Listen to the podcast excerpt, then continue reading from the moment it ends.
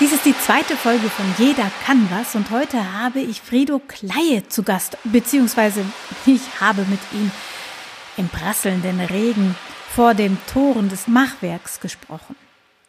Frido Kleie hat dieses kleine Kunstwerk gemacht, das du nun entweder in den Händen hältst, weil du eine Dose aus dem Kunst- und Kulturkonservenautomaten gezogen hast, oder du siehst ein Bild von diesem Kunstwerk auf dem Abspielgerät, das du vielleicht gerade in den Händen hältst.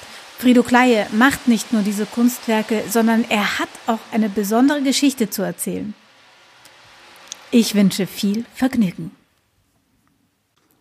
Doch zuerst begeben wir uns vor das Machwerk. Es regnet und auf der Plane prasselt es. Darunter stehen ich und Frido. Ja, genau. Es geht, ich mache äh, viel Schmuck aus äh, Muscheln und gefundenen Sachen. Mir geht es darum, sozusagen denen wieder ein neues Leben einzuhauchen.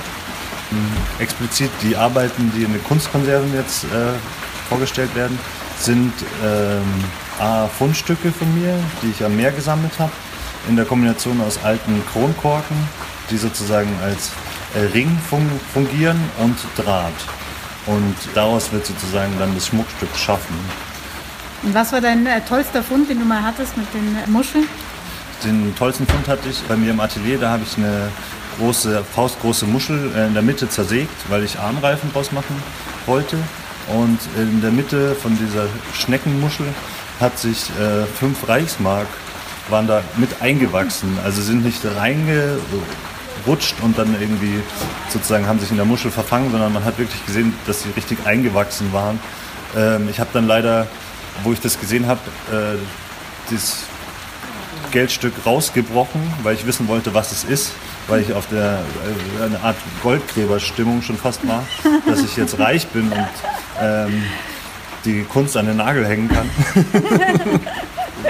und wurde dann aber relativ schnell enttäuscht, ähm, wo ich das äh, dann gegoogelt habe, weil es natürlich... Ähm, ist nicht mehr so viel wert, oder? Ist es nicht mehr so viel wert. Darum ging es eigentlich auch gar nicht, sondern eher... Um die Bedeutung. Ja, dass Wahnsinn, ich oder? so erstaunt war, was passiert und mich vor allem auch die Geschichte dazu interessiert. Was, wie ist dieses Geldstück ins Meer gekommen? Gibt es eine Geschichte dazu? Wer hat die Geschichte geschrieben? Mhm. Ich weiß sie nicht, aber ja, das gibt total viele Möglichkeiten. Ist war es ein Flieger, der abgeschossen wurde und da noch irgendwie ein bisschen Geld in der Tasche hatte oder ein Seemann oder ja, es gibt tausend Möglichkeiten, wie sie da hingekommen ist. Das fand ich eigentlich das Schöne daran. Gar nicht, es ging gar nicht ums Geld, sondern um die Geschichte drumherum. Mhm. Ja, das stimmt. Es ging um die Geschichte drumherum. Und wir wissen sie nicht. Und jetzt, jetzt habe ich einen Auftrag für euch. Wer hat Lust, Fredo eine Geschichte zu erzählen, wie diese deutsche Reichsmark in die Muschel gekommen ist? Vielleicht kann man diese Geschichte ja auch aus der Sicht der Muschel erzählen oder aus der Sicht der Reichsmark. Vielleicht, äh, da wir es ja nicht wissen, darf die Geschichte viel fantasievoller sein, als wir es uns vorstellen könnten.